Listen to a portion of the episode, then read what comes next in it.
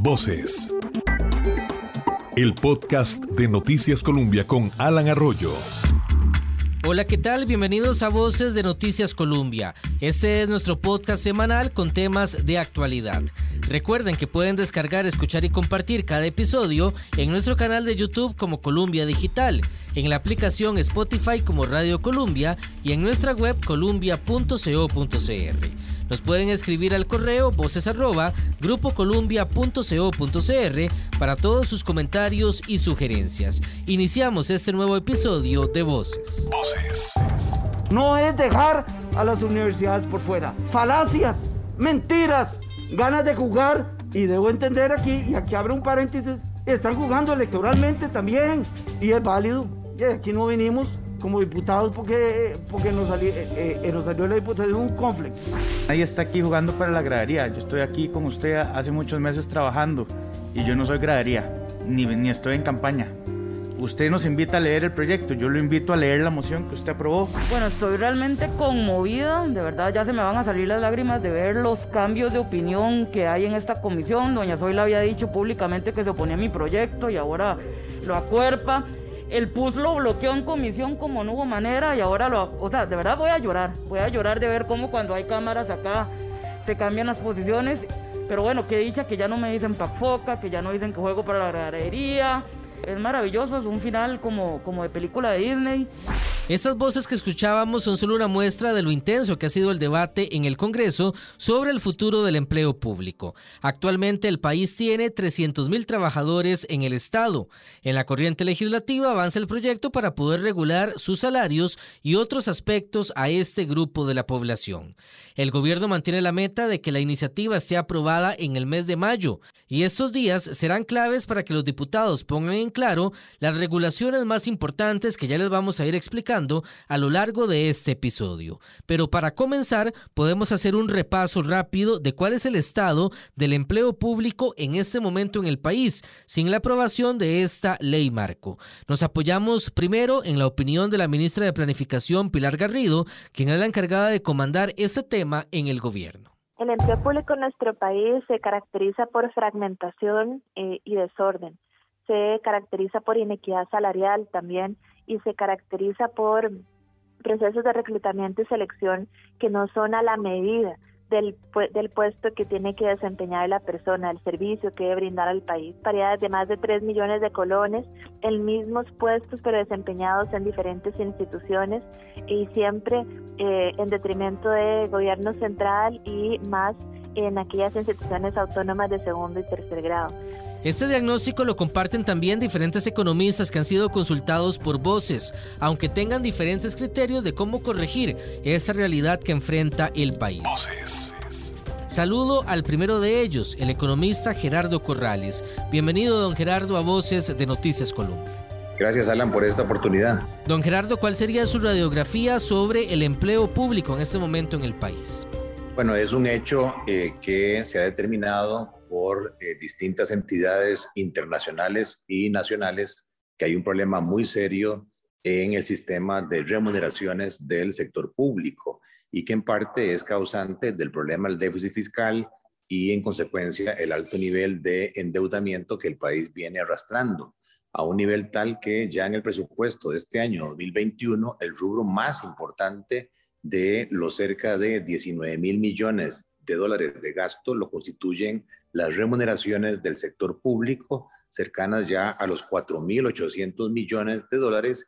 Y lo preocupante es que los pluses o los incentivos salariales ya son por 2.600 millones de dólares, mientras que los salarios bases son ahora 2.200 millones. O sea, que ya los incentivos al crecer exponencialmente superan los salarios base y hace que eh, desde el punto de vista de la remuneración de los servicios públicos sea esto un factor explosivo y que en parte explica el desbalance fiscal que tenemos. Don Gerardo comparte la realidad que ha sido confirmada por la ministra de Planificación, diferencias salariales entre el sector privado y el público y también muy marcadas diferencias entre algunos mismos trabajadores del Estado.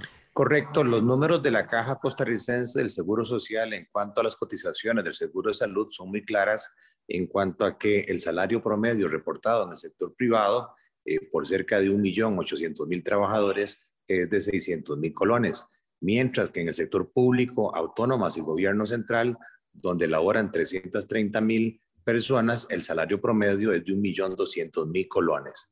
Aquí el problema es que cuando se hacen las comparaciones homogéneas, en cuanto a mismo puesto, mismas habilidades, mismas experiencias, hay diferencias incluso en el último informe de la OCDE de hasta un 600% entre un mismo puesto dependiendo de la entidad donde se esté y dependiendo de lo que se haya negociado en el rubro de convenciones colectivas.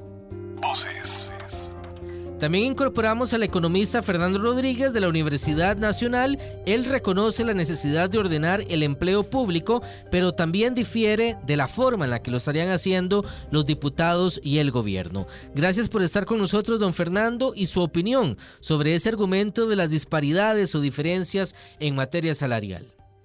Mucho gusto.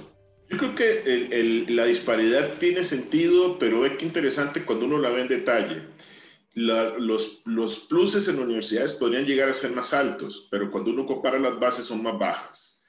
Eh, si yo en este momento comparo la, la, base salarial que tengo actualmente, por ejemplo, en la universidad con la que tenía como profesional en el gobierno central, gano menos en la universidad. Entonces, las universidades a lo largo del tiempo lo que han hecho es crear pluses muy elevados, incluyendo anualidades, y ya no se sostiene eso, o sea, no, no se puede mantener. Este, en el gobierno, por otro lado, el, el, problema ha sido que entonces hemos compensado que las bases siguen siendo menores que los salarios en el sector privado, creando un plus como por ejemplo la dedicación exclusiva. Y eso ha ayudado, digamos, a evitar que haya una fuga de profesionales del sector público hacia el, hacia el sector privado, que los hay. O sea, la gente a veces dice que no pasa, pero sí pasa. Este, sobre todo en áreas muy especializadas. Yo cuando estuve en el Ministerio de Hacienda lo veía muy claramente en, en, en por ejemplo, en tributación los profesionales y expertos en materia de impuestos eran muy apetecidos por las empresas auditoras y, y asesoras. Entonces, yo creo que, que, sí, hay que tratar de ver cómo vamos, digamos, eh, generando un nivel salarial que sea acorde con las funciones que se, que se presten y que salvo que haya funciones distintas y condiciones de mercado distintas, pues esto se refleje. El problema es cuando usted pretende hacer una nivelación a ultranza con reglas que probablemente no apliquen para todos los casos. Y al menos a nivel de, de las universidades esa ha sido una preocupación. Ambos economistas coinciden en que regular el empleo público es uno de los compromisos importantes que asumió el gobierno con el Fondo Monetario a cambio de este préstamo por 1.750 millones de dólares por tres años que el Poder Ejecutivo considera como fundamental para poder estabilizar las finanzas públicas del país. Don Fernando tiene observaciones sobre la fuerte concentración que tiene esta propuesta en general en reducción del gasto, considerando que el país todavía tiene pendientes importantes para invertir en diferentes áreas y rubros donde todavía el resultado que se quiere no ha sido obtenido. Sobre remuneraciones o salarios, el economista sí considera que es un tema que quedó en la mente de los involucrados desde hace mucho tiempo. Yo creo que, que, el tema del gasto en remuneraciones ha sido objeto de interés por el crecimiento tan acelerado que tuvo a finales de la década tras anterior y a principios de la década recién pasada. Eh, llegó a un pico de un 7,3% del PIB. Pero lo interesante es que a partir de ahí, en términos del Producto Interno Bruto, el gasto en remuneraciones más bien empezó a bajar. Pero quedó esa fijación en, en la cabeza de políticos y algunos técnicos, entre esos varios colegas economistas, de que esa era la variable a, atender. Eh, y bueno, ahora se plantea un ajuste con el Fondo Monetario y sigue siendo esa la, la, variable que se cree que hay que atender.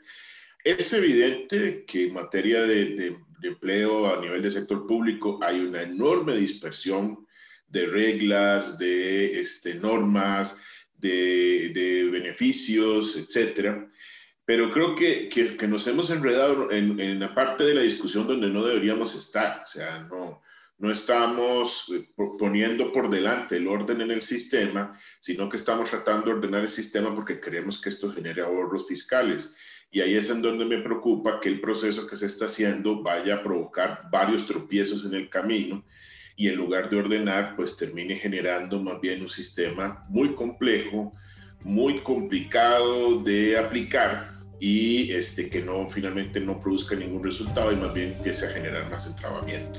Ya vamos a seguir conversando con los economistas Gerardo Corrales y Fernando Rodríguez más adelante en este episodio. Esto es Voces de Noticias Colombia, el podcast semanal que está disponible en las diferentes plataformas digitales de Colombia y también a través de la radio. El agradecimiento a quienes nos escuchan por estas diferentes vías disponibles para todos ustedes. Voces. Voces. El podcast de Noticias Colombia con Alan Arroyo.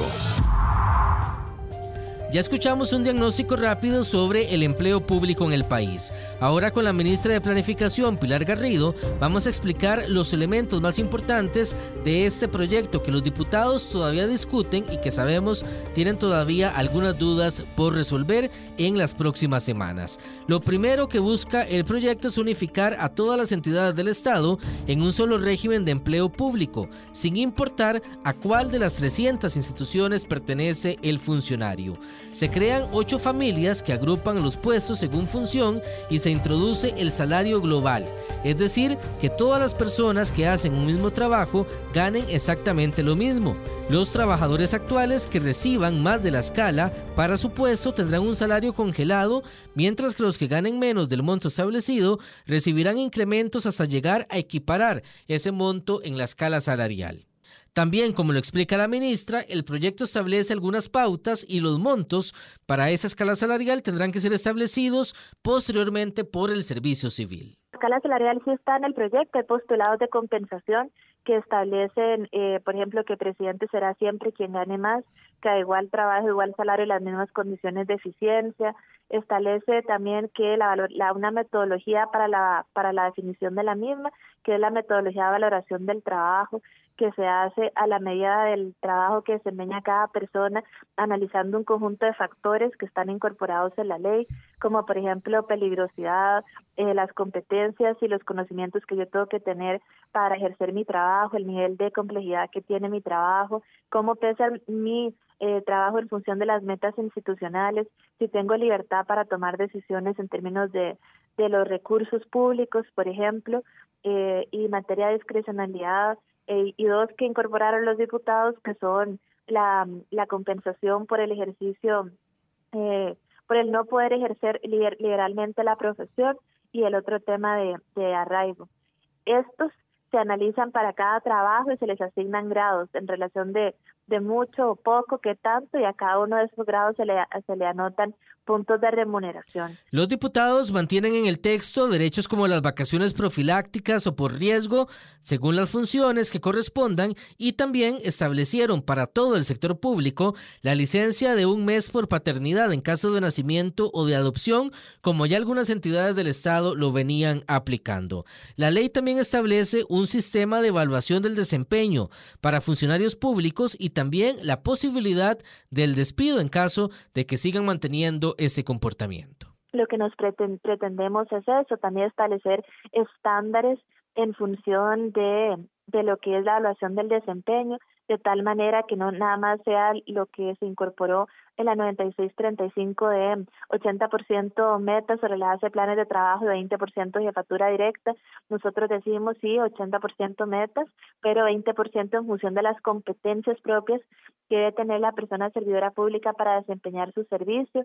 Si toma, si se saca una mala calificación, entonces tiene derecho a un plan remedial, tiene derecho a un tutor y en función de eso, si no mejora su desempeño con el plan remedial y es su responsabilidad, no la de la administración, por este negligencia, por, lo, por ejemplo, pues entonces esa persona será desvinculada al sector público. Así garantizamos que haya eficacia en la adecuada prestación de servicios, que es otro de los elementos clave que busca este este este proyecto de ley, el mejor talento para los mejores servicios, de tal manera que, que se pueda lograr el, la modernización institucional en función del desarrollo sostenible del país. Esa evaluación de la nota, el plan remedial, si lo cumplió o no, eh, ¿está claro en el, en el proyecto?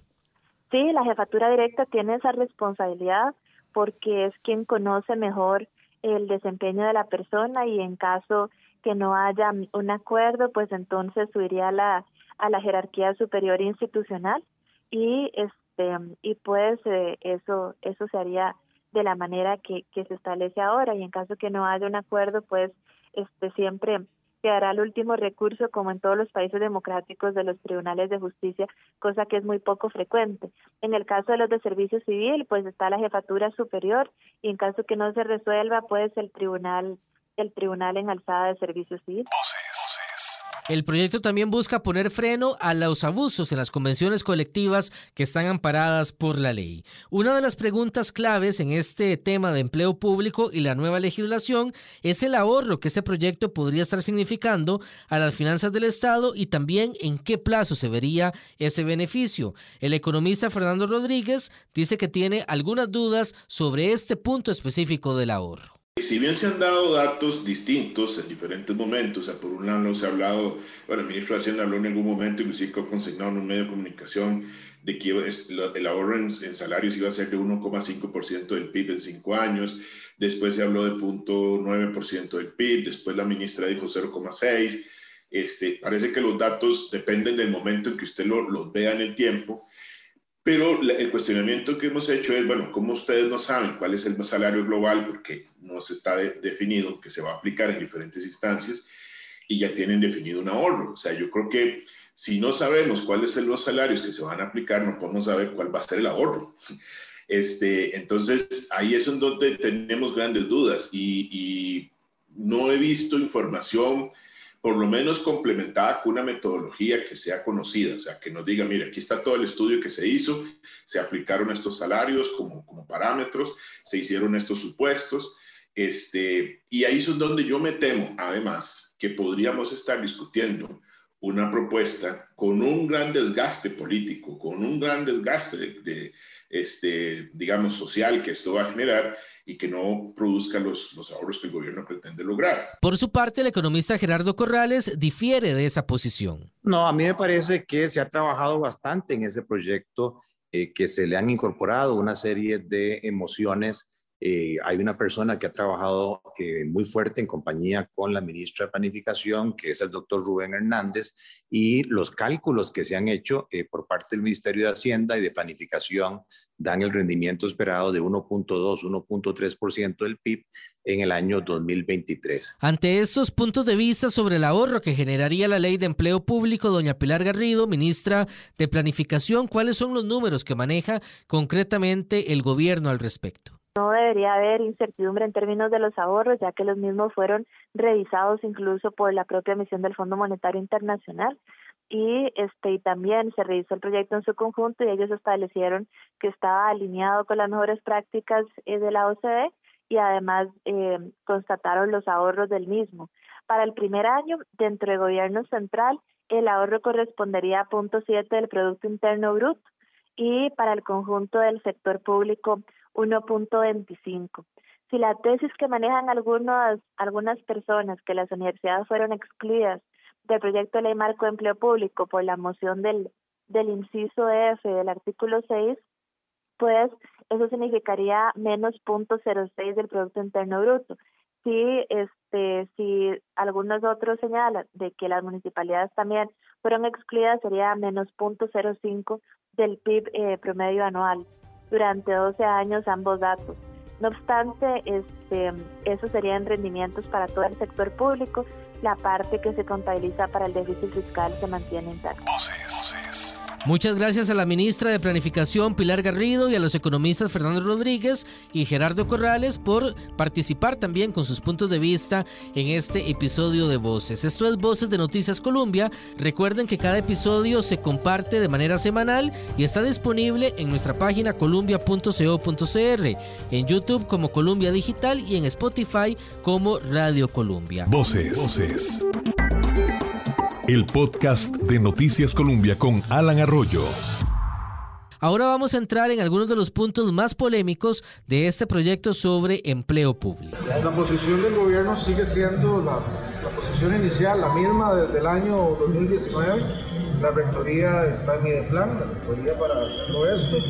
Eh, todas las instituciones deben estar, salvo las que ya están exceptuadas, en este caso las empresas en competencia las instituciones que están, que es todas, salvo las que he mencionado, tienen que tener un salario global. La insistencia del presidente Alvarado se debe al fuerte lobby y la reacción de algunos diputados, inclusive de su propio partido, para que universidades públicas, municipalidades o inclusive la Caja Costarricense de Seguro Social queden fuera de esta ley de empleo público, o por lo menos con condiciones especiales por el argumento de su autonomía, de la defensa de la autonomía de estas entidades en el Estado. Los rectores inclusive han llamado ya en varias ocasiones a los estudiantes y trabajadores universitarios a las calles como modo de protesta ante esta discusión que mantienen los diputados. Por eso queremos abordar este tema con don Gustavo Gutiérrez, quien es el rector de la UCR. Bienvenido a Voces, don Gustavo. ¿Y por qué las universidades se oponen a este proyecto de empleo público? Inclusive ustedes conformaron una comisión especial en la UCR que desde el mes de enero viene analizando el texto y también advirtiendo de algunas interrogantes que tienen ustedes. Hola Alan, eh, muchísimas gracias por la oportunidad. Eh, eh, hemos insistido en, que hay carencia de estudios técnicos y cierto desconocimiento de la, la, escala salarial que hace imposible estimar si verdaderamente el proyecto contribuye o no con la reducción del gasto público. si existiera tal ahorro, tal y como se dicen, insisto, que no hay datos, eh, no sería en el corto plazo, creen los eh, eh, expertos en, economía, por lo que no viene a resolver, como se ha dicho, la situación fiscal. La eventual afectación a los salarios en el corto plazo implica, por tanto, una depresión del consumo que afectaría la reactivación económica. En, en, cuanto a los aspectos jurídicos, el proyecto de ley tiene vicios de constitucionalidad, pues afecta el régimen de autonomías eh, de la caja, de las municipalidades y de las universidades. Eh, se advierte de, roces constitucionales eh, en la independencia administrativa de estas, de estas instancias. En el caso de las universidades, también organizativa, y eso nos preocupa muchísimo, pues altera su capacidad para establecer sus, diría yo, propias normas de, de autogobierno eh, en, términos laborales y salariales, eh, como también el, el, sistema de gestión de desempeño. Entonces, homogenizar entes públicos que son radicalmente diferentes en su naturaleza de las funciones eh, evita tomar en cuenta las especialidades de cada caso, como por ejemplo docentes universitarios y médicos especialistas de la caja. Y en aspectos políticos, el texto en discusión no ha seguido un proceso adecuado de reflexión, diálogo y construcción en el debate público y así ha sido aceptado en muchas de las reuniones que hemos tenido nosotros con diputados y diputadas. Gracias, don Gustavo Gutiérrez, rector de la Universidad de Costa Rica. Dicen las universidades que conscientes de la situación fiscal y las diferencias salariales que inclusive tienen ellos a lo interno, han estado promoviendo medidas y se comprometen también a analizar el tema salarial, pero a lo interno, con una decisión propia por parte de las universidades. Ahora saludo también al abogado de la firma BDS y experto en temas laborales, don Marco Durante, porque hay elementos jurídicos, don Marco, que hay que tomar en cuenta y que deben verse con lupa. Es la advertencia que hacen también los expertos en la materia. Bienvenido a este podcast Voces de Noticias Colombia. Muchas gracias, Alan, por la invitación y a las órdenes de ustedes. Don Marco, partamos de que ese análisis que vamos a hacer parte también de un punto de vista que es estrictamente técnico y apartado por completo de pasiones y posiciones políticas que ha generado este proyecto y que sigue provocando inclusive en el Congreso de la República. Muy fácil para un asesor asumir una posición populista y comenzar a decir lo que hoy la gente quiere oír. Eso de verdad que no nos toca a nosotros, ya estamos en época electoral, que lo hagan otras personas que tienen esos intereses. A nosotros como la parte técnica nos toca advertir los riesgos. Y en, una, en un proyecto como este, por supuesto que hay riesgos importantes. Y los vamos a ir viendo poco a poco, don Marco, haciendo una salvedad también para todos los oyentes. Después de la discusión en el Congreso, este proyecto debe ir, según lo que está acordado, a consulta ante los magistrados de la Sala Constitucional, que serán los encargados de determinar si hay o no algún roce con la Constitución política. Ya el presidente de la Corte, don Fernando Cruz, ha adelantado que sí hay un roce con la Constitución política, amparado en el tema de la autonomía del Poder Judicial. Sobre rectoría existen dudas, don Marco, si lo comparte planificación y servicio civil y los alcances que eso podría tener con entidades como universidades, municipalidades y también la misma caja de seguro social. Aquí el punto clave será, me parece, y este es nuestro criterio, que se mantenga la rectoría, tanto política como técnica, pero que sea de lineamientos generales, de modo que no haya un roce con las autonomías que la constitución política le otorga, por ejemplo, a las municipalidades o a las universidades, que son las que tienen el grado máximo de autonomía en nuestro país. Uno de los puntos que más se discutió en días anteriores era si las municipalidades y las universidades quedaban fuera del proyecto. Bueno, cuando uno lee el artículo 2 y el artículo 3 del proyecto, que habla de cuál es el sector que comprende el proyecto, artículo 2, y cuáles son las exclusiones de los sectores que no se les va a afectar con esta ley, en ninguna vemos ni las municipalidades ni las universidades. Sin embargo, cuando vemos cuál es la normativa jurídica que va a regir el empleo público, se agregan dos incisos en el artículo 6. Uno relacionado con normativa de las municipalidades y otro relacionado con la normativa interna de las universidades. Y esto ha generado la polémica de si a través de esta inclusión se les está excluyendo. Nuestra posición ha sido no se deben de excluir instituciones en la medida de lo posible. Si lo que queremos es sistematizar, debería mantenerse la mayor cantidad de instituciones cubiertas por el proyecto de ley y lo que se tiene que garantizar para no violar la misma constitución política es que las instituciones que cuentan con régimen autonómico puedan a lo interno ir conociendo de estas directrices generales y aplicarlas dentro de su realidad como, como institución. Otro punto, don Marco, que puede traer problemas es salario global, que se mantiene en el texto y que hay acuerdo de que se mantenga ese salario global, pero podría generar otras repercusiones más adelante. Para nosotros, este es un punto conflictivo y es un punto de mucho riesgo. ¿Por qué? Alan se está manteniendo un sector de trabajadores a los que se les, se les impide acceder a un beneficio que la ley está creando. Por supuesto, y este es mi criterio, que la sala constitucional es la que va a tener la última palabra en este tema y la que va a decidir si este transitorio, el 11 del proyecto de ley, es constitucional o es inconstitucional. Esto nos va a servir de mucho precisamente para que nos preparemos ante eventuales demandas de casi 28 mil funcionarios que van a decir, ¿por qué a mí usted no me quiere aplicar esta ley si me trae mejores beneficios? Yo tengo varios años de trabajo en la administración y usted va a contratar nuevas personas haciendo lo que yo hago, ellos van a ganar más que yo y yo no voy a poder eh, acceder a ese salario. Y ese es uno de los puntos, sin lugar a dudas, más controversiales del proyecto ALMA. Muchas gracias, don Marco Durante, abogado laboral de la firma BDS, y seguiremos en contacto porque, como lo hemos dicho, falta mucho todavía en ese proceso de empleo público en el país. A la orden, a la orden soy Alan, de verdad encantado de poder apoyarles y cuando sea necesario, aquí ustedes me encuentran y podemos aportar más a la discusión que creo yo va por buen camino. Voces. Voces. El podcast de Noticias Colombia con Alan Arroyo. Cerramos este episodio de Voces de Noticias Colombia con el ambiente que se vive también en el Congreso.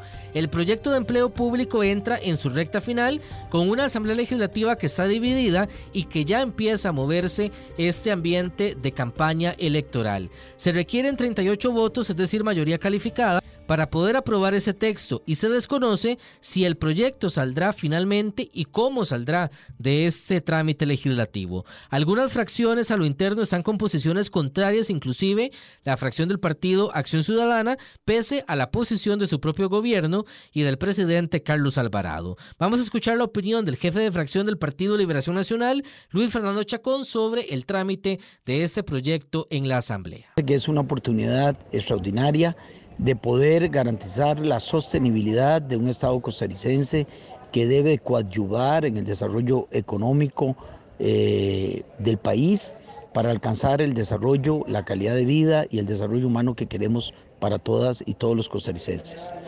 Me parece que es una oportunidad importante de recordar que las instituciones nacionales fueron creadas para eh, ser herramientas que alcanzaran el desarrollo del país y no convertirse en un fin en sí mismas. De ahí que me parece que volver a un salario global justo para todos los puestos que existen en el empleo público es importante. Me parece que es importante también resolver el tema de las convenciones colectivas, que es un derecho eh, humano fundamental establecido en la constitución política, pero debe quedar claro que este, este instrumento de convenciones colectivas no debe permitirse nunca más eh, ser una salida para buscar favoritismos, pluses salariales. Para el diputado del Partido Unidad Social Cristiana, Pablo Barca, el texto de empleo público debe corregirse para poder garantizar que sea una ley debidamente efectiva. Bueno, así tal cual, antes de entrar a reiteraciones, es imposible votarlo. Tiene exclusiones y tiene daños estructurales complicados en términos de un recargo de funciones hacia mi plan y un debilitamiento del servicio civil. Excluye a las universidades, las, las municipalidades ya se generó dudas si se quedan adentro o no y por lo tanto, eh, y bueno, las empresas públicas en competencias también están fuera, de manera que un, un proyecto vaciado de contenido realmente no tiene ninguna lógica. Yo creo que hay una voluntad importante en el plenario para resolver temas de esos de esos daños estructurales, pero creo que no será suficiente con reiteraciones. Y obviamente la en la consulta de constitucionalidad creo que se tendrán que poner los puntos sobre las sillas para que la cosa eh, tome una tonalidad como corresponde. Las ideas iniciales siempre está, siempre estuvieron claras desde octubre, era que todo, que incluyera a todos, que, que implicara justicia, que, que, fuera un proyecto que tuviera eh, un contenido de justicia importante en términos de que no afectara derechos eh, ni que privilegie, pero que tampoco privilegiara a un sector eh, y, por lo, y además que generara eficiencia, más allá de un tema de, fiscal, fiscalista, el tema es cómo ponemos en orden la casa. Otros diputados como Paola Vega del PAC, José María Villalta también del Frente Amplio, han sido sumamente críticos a este proyecto y pidiendo que municipalidades y universidades queden por completo fuera de esta iniciativa en defensa de lo que han llamado la autonomía universitaria. Los diputados están concentrados al 100% en esta ley de empleo público por la urgencia que tiene el gobierno de verlo aprobado a más tardar en mayo. Pero el ambiente no es tan sencillo en la asamblea ni tampoco en la calle. Se esperaría una reacción también fuerte por parte de los sindicatos que ya han estado organizando diferentes protestas y podrían incrementar esa presencia en las calles conforme avance la iniciativa. Queda todavía un largo camino después de muchos años para que el país tenga regulaciones en el funcionamiento del sector público y pueda también regular así el tema salarial y mejorar también la prestación de servicios en todas las instituciones del Estado. Hasta aquí voces de Noticias Colombia. Los invitamos a descargar y compartir este episodio en nuestra página columbia.co.cr, en YouTube como Columbia Digital y en la aplicación Spotify como Radio Columbia. En el trabajo periodístico, un servidor Alan Arroyo, con la colaboración de Valeria Martínez, en producción y edición Juan Carlos Ugalde y el apoyo del Departamento Digital de Noticias Colombia. Hasta el próximo episodio de Voces. Voces. El podcast de Noticias Colombia.